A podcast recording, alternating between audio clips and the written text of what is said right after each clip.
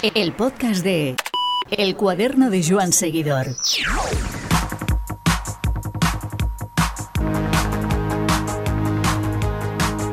Cuando el Giro dijimos que lo íbamos a hacer y lo hemos perpetrado, debutamos en el tour con nuestra guía para curiosos, una guía en la que habrá sitio para saber de la cara B de Dinamarca, los puentes daneses y las raíces amorosas de la sirenita, además de poder jugar al Lego. Eso será en el país nórdico, puesto que la entrada en Francia será por Dunkerque, donde Nolan perpetuó un peliculón y los ingleses impusieron su narrativa. Luego, jugando entre Balonia y Francia, pasaremos por el legado de Bovan y las miserias de una zona otrora minera. En ruta hacia el sur, revelamos el auténtico significado de la planche de Belfield y pasearemos por las orillas del lago Le Mans, ese sitio en el que grandes nombres tuvieron como lugar de su retiro. Esto lo haremos como siempre con nuestros dos auténticos escarbadores de historias, Patricia y Joan. Recordad que este podcast cuenta con el patrocinio de tubalum.com. Tubalum es web líder en Europa en compraventa de bicicletas de segunda mano, certificadas y revisadas por mecánicos. Si estás pensando en comprar o vender una bicicleta, recuerda tubalum.com. El podcast de El cuaderno de Joan Seguidor. Pues ya están aquí eh, Joan y Patricia en su primer eh, Tour de Francia con Joan Seguidor. Eh, han hecho los dos últimos giros, pero aquí debutan en, en la gran ronda gala. Muy buenas, Patricia, turista de la vuelta. Buenas tardes a todos, chicos. Y muy buenas, Joan, eh, Rueda Duchamp. Aquí estamos para, para debutar, deseando debutar. Tú ya, Joan, nos diste la pincelada de la opinión que te merecía que un- una gran vuelta partiese del pa- de un país ajeno al de origen y a veces tan lejano. Nos lo dijiste durante, bueno, en el inicio del Giro de Italia cuando salió de Hungría. Aquí el Tour de Francia sale de Dinamarca. Luego tendremos a la Vuelta a España saliendo de los Países Bajos. Eh, esto es eh, un gran circo que no se detiene, pero si os parece, pasamos un poquito al, al meollo y a la amiga de cada una de las etapas en este tour para curiosos que, que hemos planteado. Y tenemos la contrarreloj inicial, 13,2 kilómetros en Copenhague, Joan, y también eh, hablar un poquito de, Copenhague y del Tivoli. Sí, a ver, eh, cuando las vueltas se van a países extranjeros, van a presu- los países extranjeros van a presumir. Lo vimos en Hungría, lo vimos en Dinamarca, lo vamos a ver en, Países Bajos dentro de unos dentro de unos meses. Entonces eh, hay que poner lo mejor y la mejor cara de, de Copenhague. Y Copenhague, la verdad, tiene una cara muy bonita. Aparte, tiene una cara muy curiosa. ¿no? El- la crono justo sale sale de ahí, al lado del, del Tivoli, que es el primer parque de atracciones del mundo. Y de hecho es un parque así como muy decimonónico. No lo entenderíamos, no tiene demasiado que ver con lo que nosotros entendemos ahora por un parque de atracciones. Es más como un parque, pues eso sí, con alguna cosita, un carrusel, un escenario y demás, más que un, portaventura, que sería lo que nos imaginaríamos nosotros y tiene tiene ahí y es algo que encaja muy bien con el con el pasado danés con ese siglo XIX glorioso danés tiene un pasado curioso y es que eh, llegó un, parque que contaba con un zoo que incluía seres humanos de, de sitios eh, pintorescos es decir tenían gente negra expuesta Dios. que la tenían allí la tenían allí pues eso para que para que los daneses de bien vieran a aquellas personas allí expuestas como si fueran unos unos animales más Esas personas tan lejanas. sí sí sí En- completamente En Madrid también lo hubo, ¿eh? o sea que no Sí, es realmente, realmente casi todas las capitales europeas en algún momento eh, se dedicaron se dedicaron a esto y les parecía una idea una idea buenísima. Y, Y aparte es eso. con los tiempos. Claro, sí, aparte el, el hecho de que aparezca en tantos sitios de Europa te hace pensar, vale, esto no fue una idea feliz de alguien, esto era algo que en el, en el pensamiento de la época pues estaba bien, a la gente le, le parecería le parecería estupendo. Y encaja muy bien con una idea que tiene Dinamarca, que nosotros no la asociamos. Muchas veces cuando pensamos en el colonialismo y demás, es algo que tenemos muy relacionado con, con los países tropicales, con el sur y demás. Pero Dinamarca fue una potencia colonial del Mar del Norte. De hecho, Islandia ganó su independencia de Dinamarca y aún a día de hoy siguen peleándose por, por bienes culturales, objetos y demás. Y Groenlandia, esa isla enorme que está ahí arriba y que tanto le interesa a Estados Unidos, es territorio danés. Solo hay que ver, solo hay que ver la serie Borgen para darte cuenta de la importancia de exacto. Groenlandia para Dinamarca. Sí. Y Eh, después de eso, Vamos. siguiendo así un poquito con, con el resto del, del recorrido, que vamos a ver un, un Copenhague precioso, vamos a pasar por un montón de arquitectura contemporánea. Vamos a pasar por la Biblioteca Nacional, que es el diamante negro, que le llaman los daneses. Vamos a pasar por delante de la ópera, que es una verdadera maravilla de la, de la arquitectura contemporánea, los edificios más bonitos que, hay, que se han hecho en Europa en los últimos 30 años y después vamos a, irnos metiendo por un montón de sitios. Vamos a llegar, por ejemplo, a ese sitio que tiene un nombre que parece tan catalán o que parece tan valenciano que se llama el Castellet, ¿no? que cuando leemos el Castellet, que es justo donde está la, la sirenita, que creo que nos la cuentas tú, ¿verdad, Patri? Eso es, es que la sirenita tiene una historia súper bonita porque vamos a decir que el, el, hijo del fundador de la cervecería Casper, que se llamaba Jacobsen, se enamoró locamente de la bailarina del ballet de la sirenita. Entonces encargó al escultor de la época eh, la escultura de, de, la mujer para tenerla expuesta en, en su cervecería. Eh, la bailarina aceptó pero ella no quería posar desnuda. Entonces, la cara que tenemos de la sirenita sí es de la bailarina de 1903, pero el cuerpo es de la mujer de Eric Eriksen, que es el, el escultor que, lo hizo. Es, es, aunque nosotros, para nosotros sea un icono, hay como 33 sirenitas por el mundo y es que la pobre le han hecho de todo, le han puesto bombas, eh, ha sufrido vandalismo de todo tipo, incluso ahora que es el Día del Orgullo y estas cosas, le suelen poner vibradores y cosas como representando a, una mujer fuerte y, potente. En Madrid tenemos una, en Alcorcón, que lo sepáis. Eh, no sé si tendrá también un armario como el Mannequin Peace eh, de Bruselas y, otras partes de Bélgica y Flandes pero bueno, son esas cosas eh, curiosas y que sobre todo, como bien decís, identifican una, ciudad. Vamos, si os parece, a la siguiente etapa. Estamos hablando de la segunda entre Roskilde y Nibor, 202,5 kilómetros. Una etapa, eh, que es eh, reflejo de, la enorme cultura de puentes que tiene Dinamarca, ¿verdad? Sí, sí, de hecho. Por motivos, por motivos obvios, de hecho. Claro, o sea, Copenhague, aunque, aunque no lo pensamos, está en una isla, en una de las islas del, del país, y justo esta segunda etapa está en otra de las islas y la une, que de hecho va a ser deportivamente va a ser un espectáculo porque la entrada a los últimos 20 kilómetros son un puente literalmente y sabemos todos lo que puede pasar en, en, un puente, pero es que la misma isla, es decir, Copenhague, si nos vamos hacia el oeste, nos iríamos a Malmo, nos iríamos a Suecia, con ese con ese enlace terrestre enorme y esos puentes tan tan tan tan espectaculares que como ya he dicho alguna vez son tan producto de la Unión Europea. De hecho, esto en los años 50, cuando se propone por primera vez unir Dinamarca y Suecia, es como, como por tierra con estos. Y de coño. Y claro, que la Unión Europea, claro. A Finlandia no le convenía, porque todos pasaban por Finlandia para poder ir a las otras islas. claro. Hablamos eh, en uno de los puentes, hablamos de la isla de Sporgo, ¿verdad, Patricia? Sí, es que es lo que me comentaba Joan. Vamos a ver, el final de la etapa son 16 kilómetros en un puente. O sea, de hecho está prohibido el paso de bicicletas eh, por el viento, por es una autopista, 38 euros el peaje, no os digo nada más. el, el, puente central, el, el, pie que aguanta el puente es eh, la isla de Sporgoro eh, tiene una historia bastante mala, porque mala para mi gusto.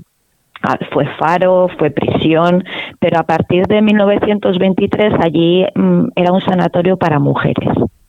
Eh, no mujeres en concreto, sino con enfermedades mentales o algo que ellos llamaban sexualmente relajadas. Vamos, que si tú tenías pareja y no estabas casado, ibas directamente a esa isla. ¿Cuál era la condición para poder salir de esa isla? Esterilizarte. Si tú no te, si tú no te esterilizabas, eh, directamente te podías pasar años. Esta isla estuvo en uso hasta 1965 y no se supo de su existencia hasta el 2004, cuando una de las mujeres que escapó de esa isla lo denunció públicamente. O sea, es ese tan bonito que vemos de los Países Bajos, que son, uy, de los Países Bajos, perdón, de los países escandinavos, que los, los, vemos eh, tan tranquilos, tan, no, no, pero es que tienen una, una, una, una oscuridad dentro de ellos mismos. Hay una oscuridad que, ¿cómo puedes decir a una mujer que se ha quedado embarazada incluso por una violación y que te lleven a una isla en medio del mar? Y que no pueden salir de ninguna manera. Eso, Joan, sí que es leyenda negra, ¿eh? Desde luego que sí. Sí, sí, sin duda. cuando, eh. veamos el puente, a ver, va a ser muy bonito, porque es, es muy impresionante, pero acordaros de las pobres mujeres que estuvieron allí y que murieron allí, por supuesto. Hay también una... Disculpa, Joan, dime. No, sí, sí que tienen todos los países escandinavos que a veces parecen muy como de Playmobil, ¿no? Muy como, como perfectísimos y, y modernísimos y que tienen ahí un reverso muy oscuro y, yo qué sé, por ejemplo, sí, el cine de Dreyer, que seguramente el, el director danés por excelencia, de repente todas sus películas tienen un pozo ahí de oscuridad de todo eso que hay debajo de la alfombra en las familias y demás que, que, da mucho miedo. Eh, sí, el, el, mismo eh, Power Rock, eh, eh quemar iglesias, es, es, como... Sí, tienen algo oscuro dentro. Igual viene todo de los vikingos, no lo sabemos. Cerramos, si os parece, el trayecto por, por Dinamarca entre Begle y Sondenborg. ¿Cómo se Baile. Baile. Baile. Toma ya. Es que se, se, ha, se ha estudiado hasta la fonografía de, del lugar. Y Sondenborg, 182 kilómetros, será la tercera etapa de este Tour 22 eh, y aquí eh, tenemos em, alguna cosita interesante, como las piedras rúnicas y túmulos eh, vikingos, ¿verdad, Patricia? Sí, es que eh, nos están haciendo un recorrido por todas las capitales. hemos empezado en Copenhague, que es la capital actual, hemos pasado por Roskilde y Neuborg, que fue, Roskilde fue la primera capital oficial, que lo podemos unir con esto porque los túmulos son los padres del rey Bluetooth. Eh, son dos túmulos, eh, ya sabes cómo se enterraban a los vikingos en unos barcos con todas sus joyas, sus caballos, sus espadas. Son dos túmulos de más o menos 30 metros y ahí el rey Bluetooth puso las piedras rúnicas de la fundación.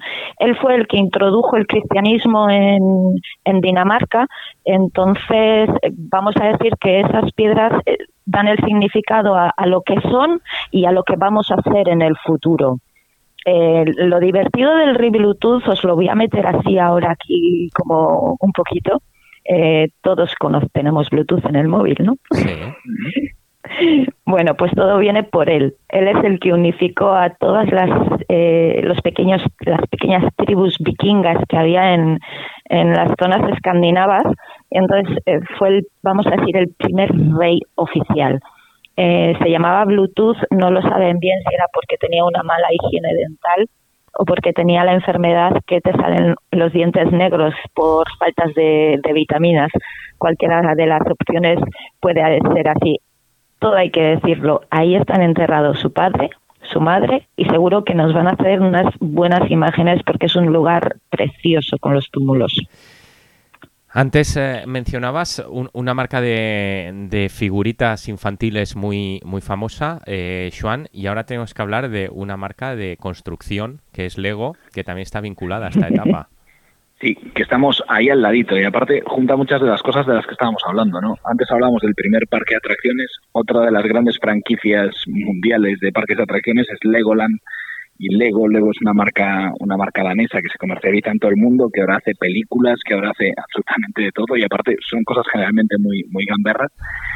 Y cerca de, de Baile es donde tienen, donde está su sede central, y mm, es como de los de los productos nacionales de, Dinamarca, ¿no? Esa idea del diseño danés y demás, pues está en todas partes y evidentemente en las cosas de, jugar también, también está. Hablamos, eh, si os parece, eh, Patricia, del plebiscito de Schelsvig. Sí, te, lo, cuento, yo. claro, eh, eh mental, mentalmente, para que para que la gente que no que no tenga el mapa en la cabeza o que no se haya estudiado el mapa como nos lo hemos estudiado nosotros, estamos ya en la península de Jutlandia, estamos ya en el limítrofe con Alemania, claro. Sí, y justo esta esta tercera etapa, que es la última en, Dinamarca, va rumbo sur, rumbo sur y acaba casi en la frontera con, con Alemania. Esa zona durante mucho tiempo, como pasa en España generalmente esto no lo pensamos. Eh, España tiene unas fronteras, las de la península como mínimo, sin meternos en, otros países, que llevan siendo así muchísimo tiempo y todo el mundo lo tiene clarísimo y no hay, no hay discrepancia territorial. Pero esta zona de aquí, justo, eh, la zona de Schleswig, que, bueno, que está ahí justo al sur, frontera con Alemania, que evidentemente tiene a las dos culturas muy mezcladas, hay gente danesa en Alemania y hay alemanes en Dinamarca, bueno, en el siglo XIX eh, los alemanes se lo anexionan y le prometen a los daneses que les van a hacer un plebiscito para que ellos elijan si quieren ser daneses o si quieren ser alemanes. Pero llegada la hora de la verdad, tururú. Mm. Ese plebiscito nunca ocurre hasta que eh, Alemania pierde la, Primera Guerra Mundial. Y en el Tratado de Versalles los daneses se encargan de que aquello salga al plebiscito. Y se votan dos zonas. La zona norte eh, tiene, digamos, un derecho de, voto y la zona sur tiene otro derecho de voto.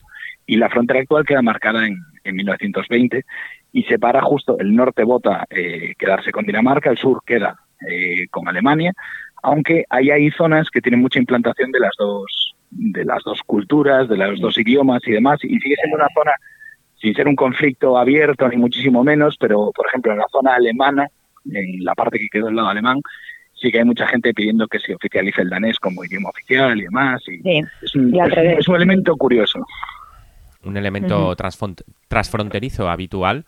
Eh, lo curioso, Joan, y, pasamos página, no es un apunte mío, el, hecho de que eh, en la previa a la Segunda Guerra Mundial este terreno no haya sido anexionado como si se anexionaron otros eh, en los cuales existía un conflicto similar, ¿no? Como Danzig o como, por ejemplo, Sudetes o, o Lorena. Sobre el castillo de Coldingus, tenías algo que comentarnos, Patricia. Sí, esto, a ver, nos lo van a enfocar fijo pues, eh, a 127 kilómetros para meta, más o menos. Eh, es en, las guerras napoleónicas.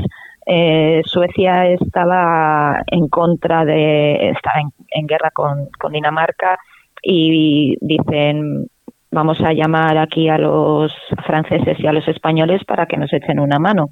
Llegan 3.000, 3.000 no, 33.000 soldados, la gran mayoría españoles, bajo mando francés, pero imaginaros a los españolitos todos venidos del calorcito allí en pleno marzo, muertos de frío, los meten en un castillo del siglo III, muertos de frío, y empiezan a quemar todo lo que ven. Talaron todo el bosque alrededor del castillo, la gente se asustaba porque, claro, no iban vestidos como ellos, iban un poquito harapientos, vamos a decir. Eh, cuando se les acabó la leña empezaron por los muebles. cuando se les acabó los muebles empezaron por toda la ropa que había en el castillo hasta que en una noche del 29 al 30 de marzo quemaron el castillo entero. Se quedaron sin nada. Entonces, vamos a decir que yo te yo no encontraba una unión entre Francia y Dinamarca pero ya la he encontrado. Es este castillo. a partir de aquí fue a partir de aquí fue cuando se empezó la construcción de ese estilo francés que vamos a ver en muchas de las de las etapas por, por Dinamarca porque eh, Cristian IV que era el rey de la época eh, metió muchísimo, llevó a muchos eh, arquitectos franceses para, para construir sus palacios y vamos a ver un poquito de, de Chateau de Francia por, por esta zona.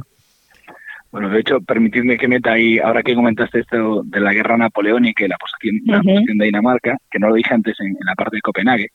Copenhague es una ciudad que las guerras napoleónicas dejan reducidas cenizas y, ahí renace la, nueva Dinamarca, la nueva Copenhague. Pero aparte es muy curioso, eh, la invasión de, de Copenhague eh, el ejército danés estaba vigilando la frontera sur, tenían miedo de que los franceses llegaran por el sur. Hmm. Los ingleses, convencidos de que los daneses iban a caer y para que Copenhague no cayera en manos francesas, decidieron invadir ellos primero y cogieron a todo el ejército danés defendiéndose de los franceses mientras ellos destruyeron Copenhague a, cenizas. O sea que las guerras napoleónicas le salieron a, le salieron a pagar claramente a los, a los daneses. Sí, sí. Además, los, eh, todos los canales que vamos a ver por, por Copenhague se, se hicieron a partir de esa reconstrucción para poder estar más protegidos y tener una movilidad más fácil por, por mar. O sea, es tiene lo suyo Copenhague. Me está gustando mucho. Si os parece, damos el salto a Francia cuarta etapa, Dunkerque-Calais, toda por el norte, 171 kilómetros. Eh, Joan tira por su lado em, cinematográfico para recordar la película de Dunkerque, pero bueno, aquí aconteció uno de los capítulos clave de la Segunda Guerra Mundial. No obstante, Joan, eh, nos querías hablar de, de la película de Nolan inspirada precisamente en esta batalla de la Segunda Guerra Mundial. Sí, sí, o sea, eh, la peli de Nolan, que bueno, que es, que es una brutalidad en sí misma, eh, es una cosa muy curiosa y es una cosa absolutamente inglesa, que es esa capacidad de narrar una derrota terrible como una cosa heroica. En plan, sí, perdimos, pero ¿cómo perdimos? ¿no? Es decir, Dunkerque realmente es el ejército inglés embarcándose rápido y mal. eh, Sí. De hecho, esto se ve en la película. Hay barcas privadas de gente que se va a sí, buscar sí. soldados. Es decir, es un desastre logístico, es un desastre en todos los aspectos. El ejército británico se deja literalmente en tierra miles de tanques, eh, munición, armas, se deja de todo allí. Mientras, aparte, para, para más vergüenza, mientras el ejército francés tiene que cubrirles la retirada para darles tiempo a, a- a que se vayan. Es decir, el- solo, eh, solo en esa batalla eh, Francia, Alemania captura 35.000 soldados franceses que estaban permitiendo que los ingleses se evacuaran. Y sin embargo, esa narrativa que tienen los británicos es capaz de convertirlo en una cosa pues gloriosa, en una cosa de la que de la que presumir. El kilómetro Y, de cero de la victoria. Claro, sí, sí, o sea, es como, no sé, es como, como, como, no sé, cualquiera de los desastres que le hubieran podido pasar a España en cualquiera de las guerras, si hiciéramos una película sobre eso, pero aparte que pareciera que todo bien, oye, Aquí en España, perdimos, nos, pero- aquí en España nos, nos fustigaría. no, no, no, no, no funcionaría, no, No, sería un género que no, no se nos daría tiene bien, sin duda. No, pero es muy curioso. De hecho, por ejemplo, en, en las guerras napoleónicas eh, les pasa exactamente lo mismo en, en el Viña, en Coruña, les pasa lo mismo, se van con los trastos puestos y cuando lees eh, las crónicas militares de la época es, bueno, qué manera de irnos, qué manera de embarcarnos, embarcamos a Qué bien. 50.000 personas en una hora. Qué manera de envainárnosla, ¿no? claro, sí, sí, tal cual. Mira, os voy a dar un dato curioso. Eh, Dunkerque eh, proviene de las lenguas eh, vikingas, Mm. porque Kirka significa iglesia y Dunk significa duna. Entonces, eh, Dunkerque es un nombre de origen danés. Ahí queda todo. Toma, eh, Patricia ha encontrado todos los nexos. Le van a coger para la narrativa del próximo Tour de Francia. Si sale de la India o de, o de Japón, ella encontrará, encontrará la narrativa. Háblanos de los mártires de Calais, eh, Joan. Claro, esa etapa sigue por el norte de, de Francia, justo, pues eso, la zona de, de Normandía y demás. Eh, va a ser una preciosidad, o sea, es casi toda la etapa es por un, por un parque natural. Va a ser una, una zona alucinante y acaba en Calais. Calais, eh, hasta hace muy poquito, el ferry Inglaterra, Inglaterra-Francia era Dover-Calais. Y Calais, durante la Guerra de los Cien Años, era, la primera plaza con la que los ingleses se querían hacer. Y de hecho consiguen hacerse con, con la plaza. Calais era una ciudad que estaba muy bien defendida y era una ciudad que, como se hacía en la época, la sitian. La sitian durante muchísimo tiempo, eh, la gente de Calais resiste. Hay varios momentos ahí que ahí se pierde un poco entre lo que es realmente histórico y lo que es la leyenda. Pero, por ejemplo, la gente de Calais hay un momento que dice, bueno, vamos a sacar de las murallas de la ciudad, vamos a sacar a los niños, a los ancianos, a las mujeres que salgan y los ingleses no tendrán tan mal corazón de, de, hacerles mal o cualquier cosa. Eh, sacan a la gente y los ingleses dejan que todos estos niños, mujeres y, ancianos se mueran entre la, entre la muralla y sus líneas, o sea, no los dejan cruzar. El, el sitio continúe cuando la situación ya es absolutamente eh, devastadora dentro. eh, los ingleses le hacen una oferta que ellos entienden muy magnánime, que es que si se entregan pues seis hombres nobles de la, de la ciudad, pues que ellos pagarán por todos los por todos los franceses, o sea, bueno, por toda la gente de, de Calais. Eh, ahí es ya cuando entra la, la leyenda pura francesa de que los seis grandes hombres de Calais se presentaron voluntarios y que no tenían nada mejor que hacer con su vida que, que morir por el resto del pueblo. Y efectivamente los entregan. Y después, bueno, ahí la historia continúa y la reina inglesa, que era belga de origen, pues acaba salvando a esos seis hombres que se acaban repartiendo por la, por la picardía, ¿no? Esta historia, que es una de esas historias pues casi fundacionales del, del honor francés y demás, en el siglo XIX, eh, Auguste Rodin va a ser quien lo, quien lo convierta en una escultura, que es de hecho una de sus esculturas más brutales, que son seis hombres absolutamente famélicos, con una soga al cuello cada uno de ellos, con la vista perdida y demás, son unos bronces esculturales de, más de dos metros. Aparte, Rodin eso lo manejaba muy bien, es decir, son figuras de tamaño humano, pero muy grandes. ¿Estamos hablando de la obra que está a la sombra del Parlamento británico? Hay varias, hay varias, porque Rodin, de muchas de esas, de muchas de esas piezas, eh, conservamos los moldes.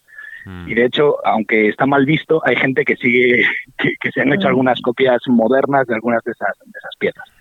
Y ya que se habla de Rodin, hay que hablar siempre también de Camille Claudet, que Camille Claudet fue una de las una de sus amantes y una de sus aprendices y una persona que cada día más sabemos que una gran parte de la obra de, Rodin pasó por las manos de ella y Claudet acabó precisamente en uno de esos sanatorios para mujeres de esta señora no está bien porque se ha casado con, un señor que ya porque ha tenido un hijo con un señor que ya estaba casado o porque eh, es una libertina Viendo... Es un, personaje muy a reivindicar. Sexualmente relajada. Viendo cómo hilvanáis, viendo cómo hilvanáis temas, es que cada vez estoy más satisfecho de este espacio. Vamos si, vamos si os parece a la quinta etapa, la, etapa del pavé, Lille, eh, Arenberg. Eh, estamos hablando de una jornada de 157 kilómetros. Y aquí vamos a hablar de mineros, ¿verdad, Juan? Sí, sí, o sea, esto es esto es una París-Roubaix para cobardicas. Total. es, como es como una, bueno, queríamos hacer una rueda. De hecho, a ver, el, final, la línea de meta, para los que tengáis la, entrada, en el bosque del Arenberg, es justo donde empezaría el, el, el del Arenberg, ahí se acaba.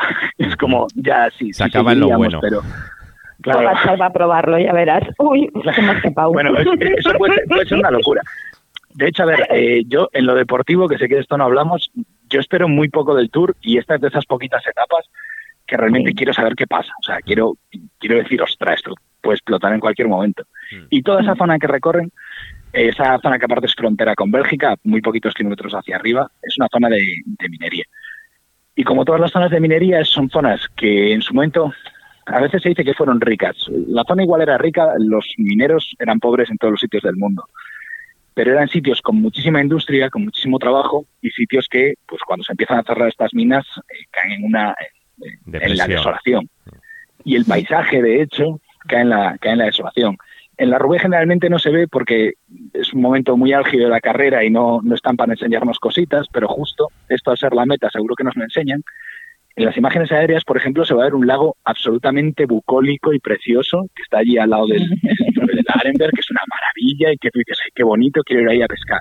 Bueno, eso es un hueco de la minería, o sea, la, minería fue tan dura en esas zonas que transformó el paisaje, que hizo montañas donde no había, que hizo lagos donde no los había, porque siguieron movimientos de tierra brutales. Y eso mismo pasaba entre la gente, es decir, vamos a ver eso, pues las minerías abandonadas, algunas se han reconstruido, se les han dado otros usos. Justo esa que está ahí antes de entrar en el, en el Arenberg, ahora es una especie de plato de cine, se han filmado un montón de cosas, un sitio muy, muy cultural, pero claro, es una zona que en muchos aspectos queda absolutamente devastada y de hecho es uno de los de los bastiones del, del Frente Popular de, de, Marine Le Pen en, Francia.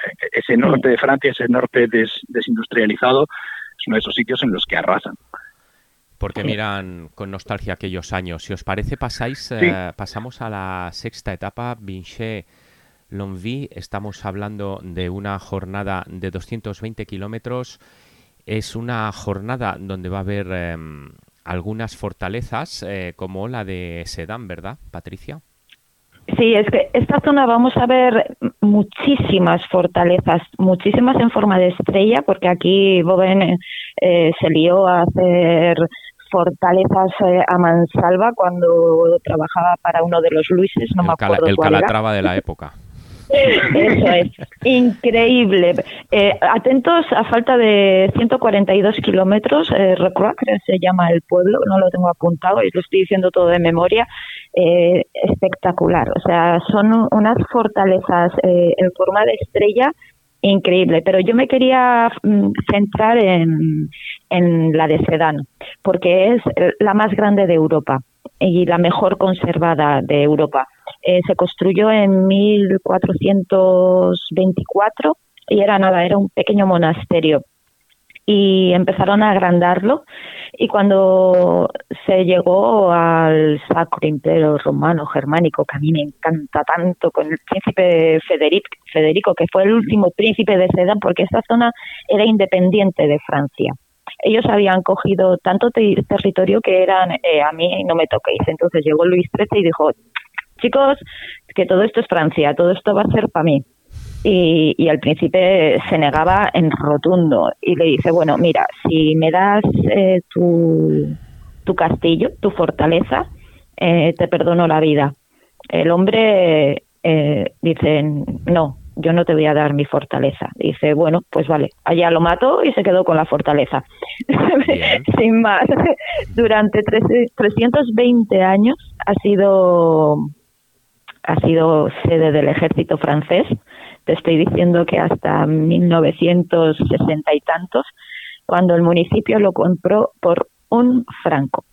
Ahora es totalmente público, puedes celebrar tu boda, tu bautizo, tu comunión, puedes hacer lo que quieras, pero es una fortaleza que nos la van a recalcar muchísimo porque es preciosa, os lo digo en serio. El, lo que comentaste antes, Patricia, es cierto. Rocroi está a unos 140 kilómetros de meta y para quien tenga ocasión que vea también eh, lo que es una, un urbanismo en forma de, en forma de pentágono, estrella. Eh, basado, en, en, aquella fortaleza. Entramos aquí, eh, Joan, en, en Balonia, eh, la parte francesa de Bélgica. Sí, salimos de, de, de, Balonia, de hecho. Pues esto es justo lo que decíamos el, cuando hablábamos del Giro. Eh, el, el, Tour ha pasado por Bélgica chorrocientas veces, sobre todo durante los años de Merckx, eh, pues las Ardenas caían casi todos los años, se llegaba a Bruselas años y años también, incluso la zona francófona, lo que es el, lo que es la Romandía suiza, también caía siempre dentro del recorrido del Tour. A veces era como un tour de la francofonía más que un tour de, de Francia. Entonces, claro, esa, esa vecindad, por ejemplo, a mí sí que es algo que me rima mucho mejor que, que los viajes de nos vamos a ver a la sirenita, que están muy bien y que nos lo vamos a pasar pipa, pero estos son los que a mí me llaman menos la atención.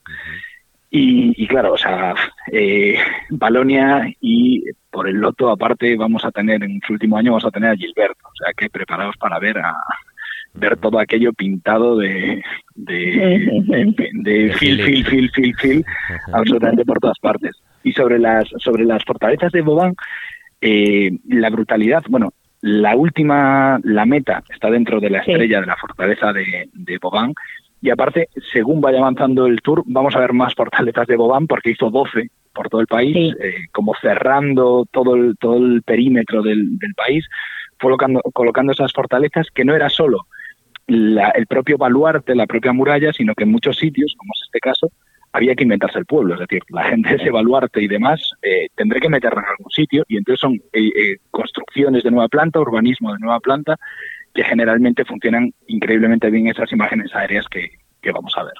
Sí, además eh, creo que la ciudad está hecha desde cero.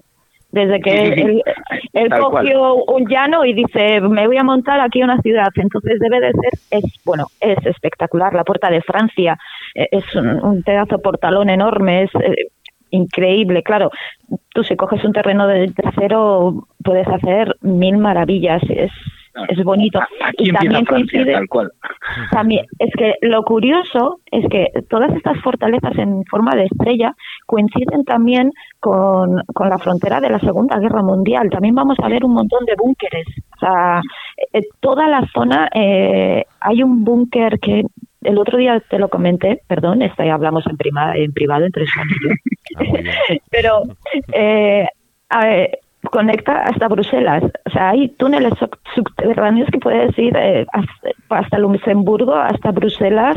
Es, dices, ¿cómo pueden haber construido casi una ciudad subterránea que comunique por todo, bueno, toda la, la, zona? Es... La famosa línea Maginot, ¿no? Que se demostró, se demostró tan, tan efectiva en la Segunda Guerra Mundial. Tan, ante tan inútil. Sí, ante el ataque dinámico de los alemanes. Pero bueno.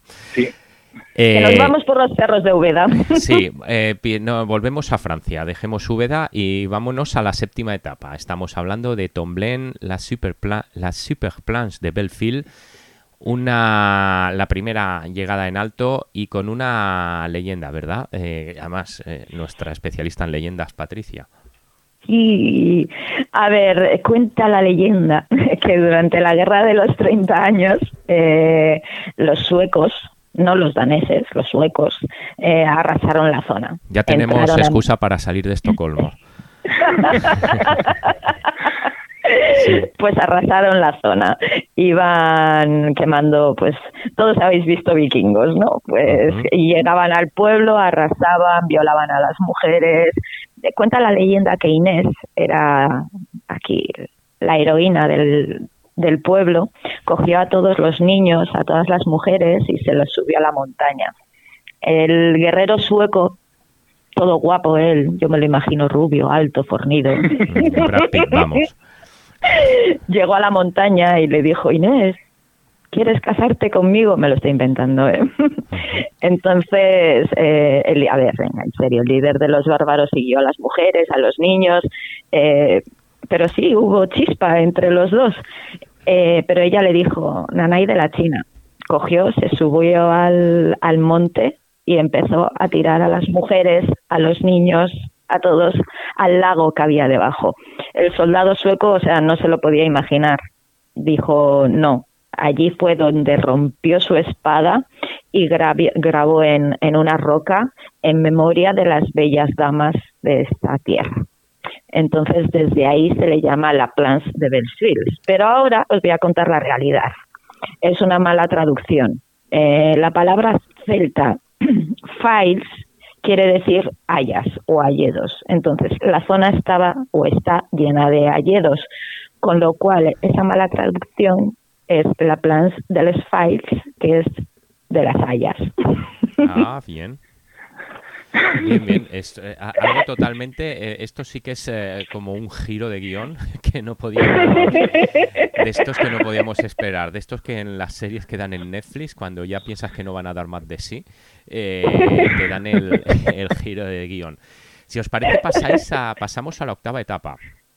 Nos vamos más al sur. Dol, Lausanne, eh, 186 kilómetros.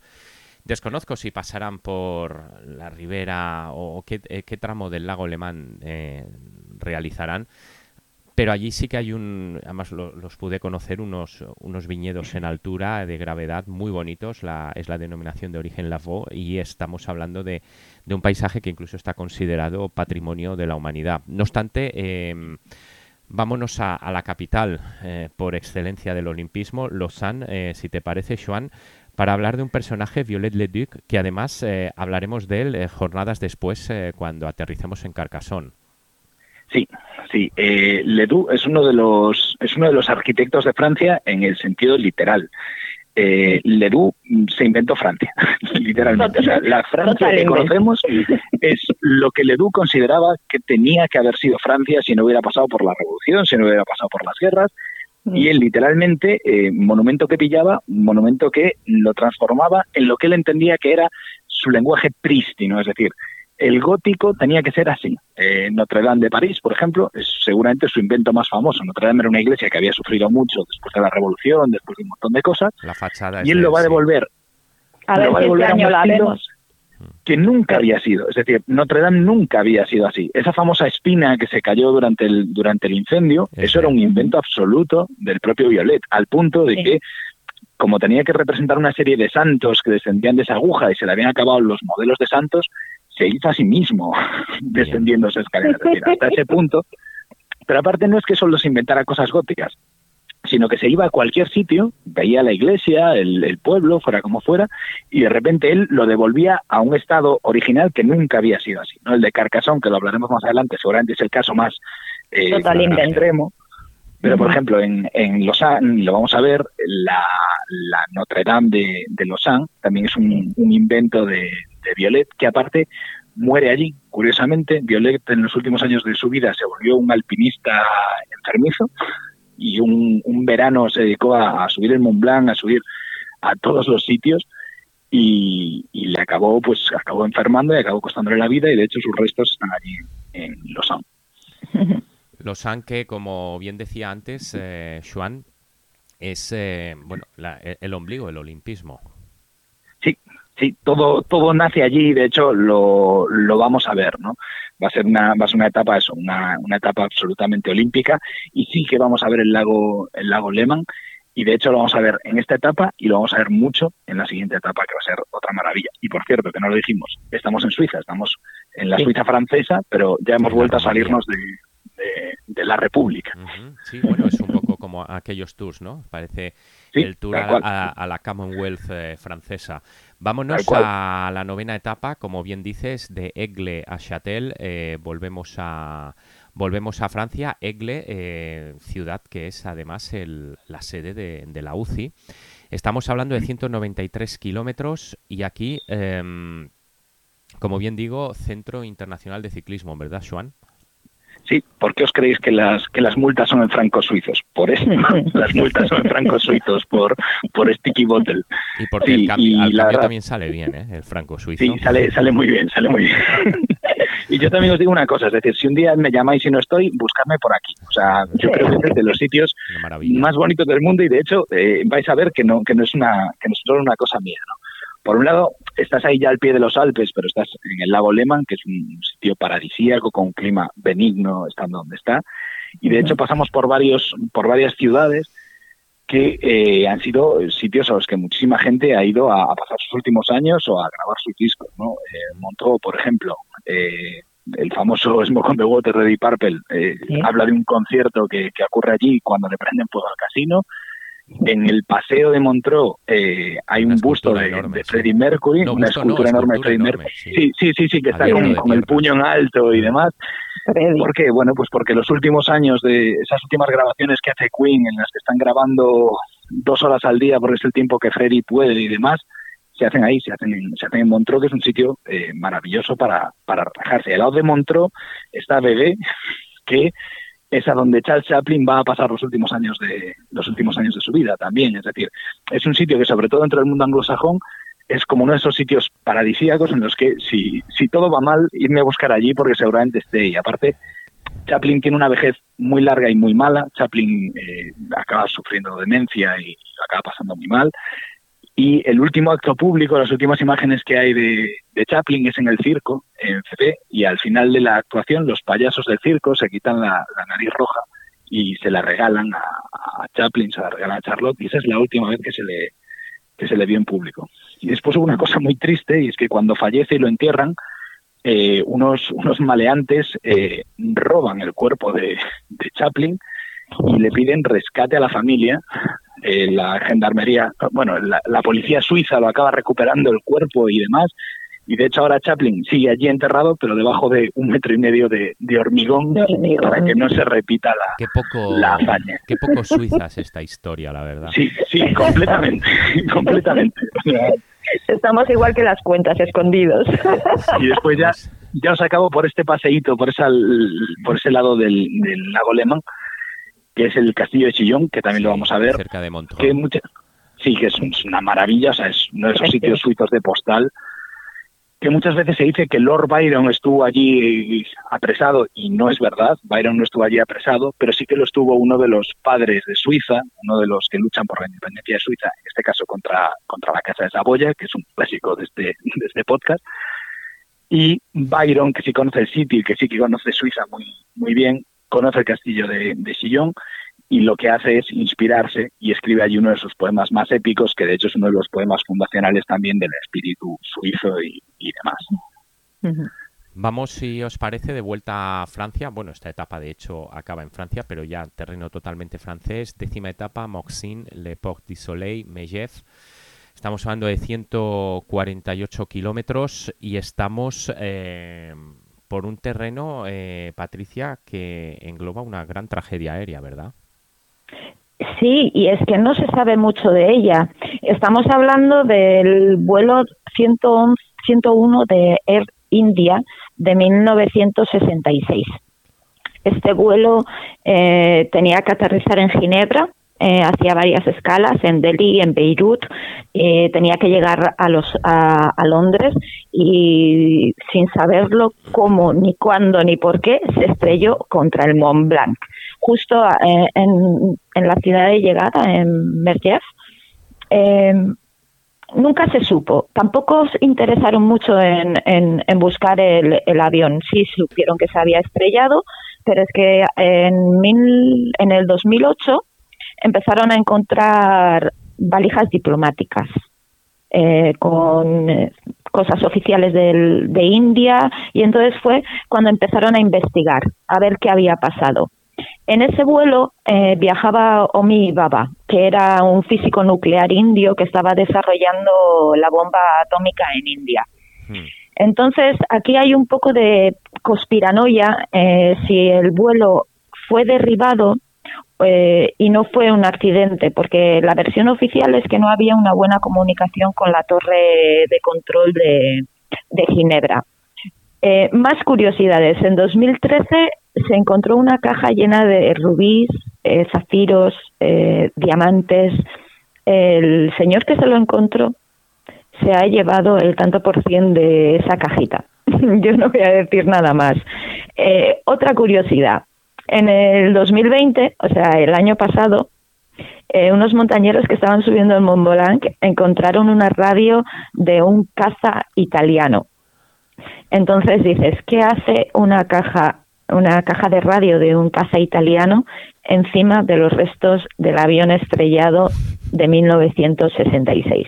Vamos, que esto, es que si huele a humo y no sé esto, hay alguien fumando. Hay fuego.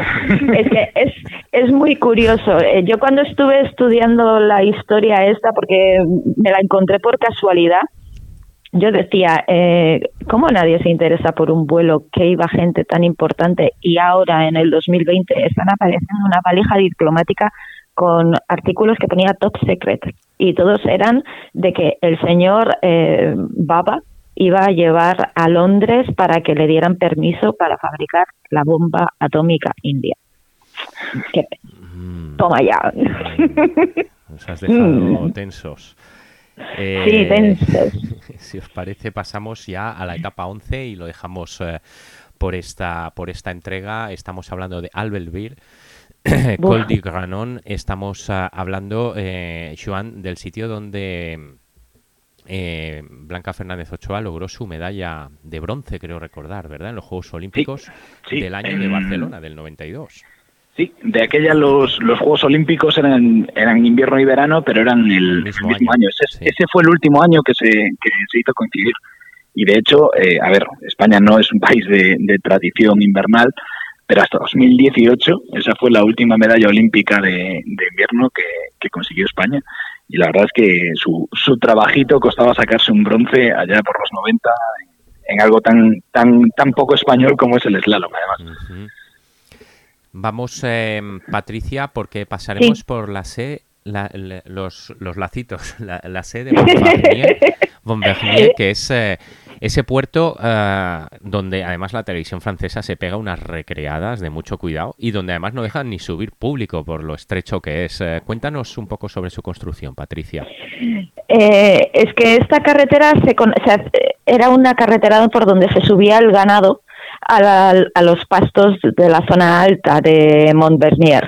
Entonces, sí podemos traducirlo esto literalmente porque la FED significa los lacitos del zapato, de las botas, la, la lazadura, como se hace.